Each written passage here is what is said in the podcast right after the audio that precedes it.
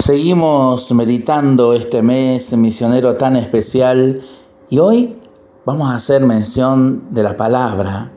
Según el diccionario, la palabra es unidad lingüística dotada generalmente de significado que se separa de las demás mediante pausas potenciales en la pronunciación y blancos en la escritura. Con cierta frecuencia se escucha tertulias o debates deportivos en la radio o se los ve en televisión y de ellos lo que más llama la atención es el uso que hacen de las palabras, de ciertas palabras, fracaso, humillación, vergüenza, etc. Se vierten sin miramientos sin reparar en que el destinatario de esas palabras es una persona, y en muchos casos esas expresiones son empleadas por periodistas para quienes la palabra es la herramienta principal con la que desempeñan su oficio.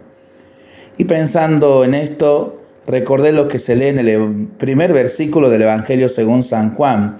Al principio existía la palabra, la palabra estaba junto a Dios y la palabra era Dios. Es decir, que cuando hablamos, cuando nos dirigimos a otra persona, no importa la edad que ésta tenga, estamos viviendo nuestra fe. Estamos haciendo uso de un don que Dios le concedió solo al ser humano. Es por eso, me parece a mí, debemos tener en cuenta a quién nos dirigimos y en qué circunstancias lo hacemos. Cuenta el entrenador de fútbol Pep Guardiola que a Messi le debía hablar poco, en un tono tranquilo, en tanto, en el documental que se puede ver en Amazon sobre su actual equipo, el Manchester City, todo o nada se titula, se lo ve a Guardiola dirigirse a los jugadores que entrena en el entretiempo de un partido con un tono fuerte, usando hasta malas palabras. Seguramente porque entendía que era la manera necesaria de expresarse y sabía que los jugadores comprenderían el sentido de sus palabras.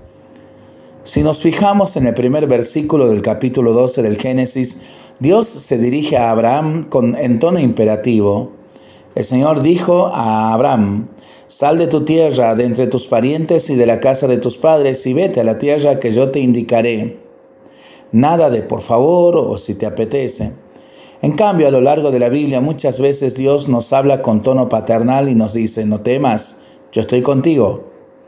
Valgan, para certificar esto, eh, los siguientes pasajes bíblicos. Yo estoy contigo, te protegeré donde quiera que vayas y te haré volver a esta tierra. No te abandonaré hasta haber cumplido todo lo que te prometo. Génesis 28:15. El ángel dijo a María, no temas María, porque Dios te ha favorecido. Evangelio según San Lucas, capítulo 1, versículo 30. Las palabras son la expresión de lo que previamente pensamos, su verbalización, y muestran la coherencia de nuestros actos o su incoherencia.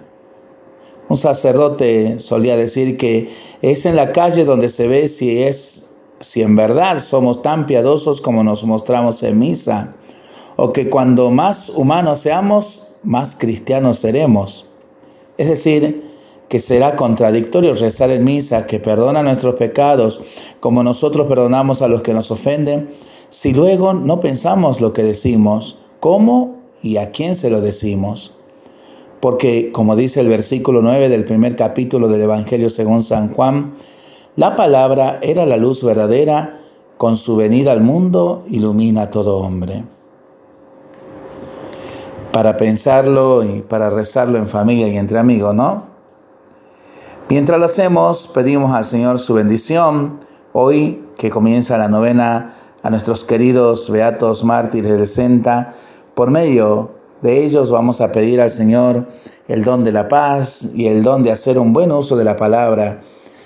Nosotros responsablemente nos cuidamos y nos comprometemos a ser verdaderos instrumentos de paz.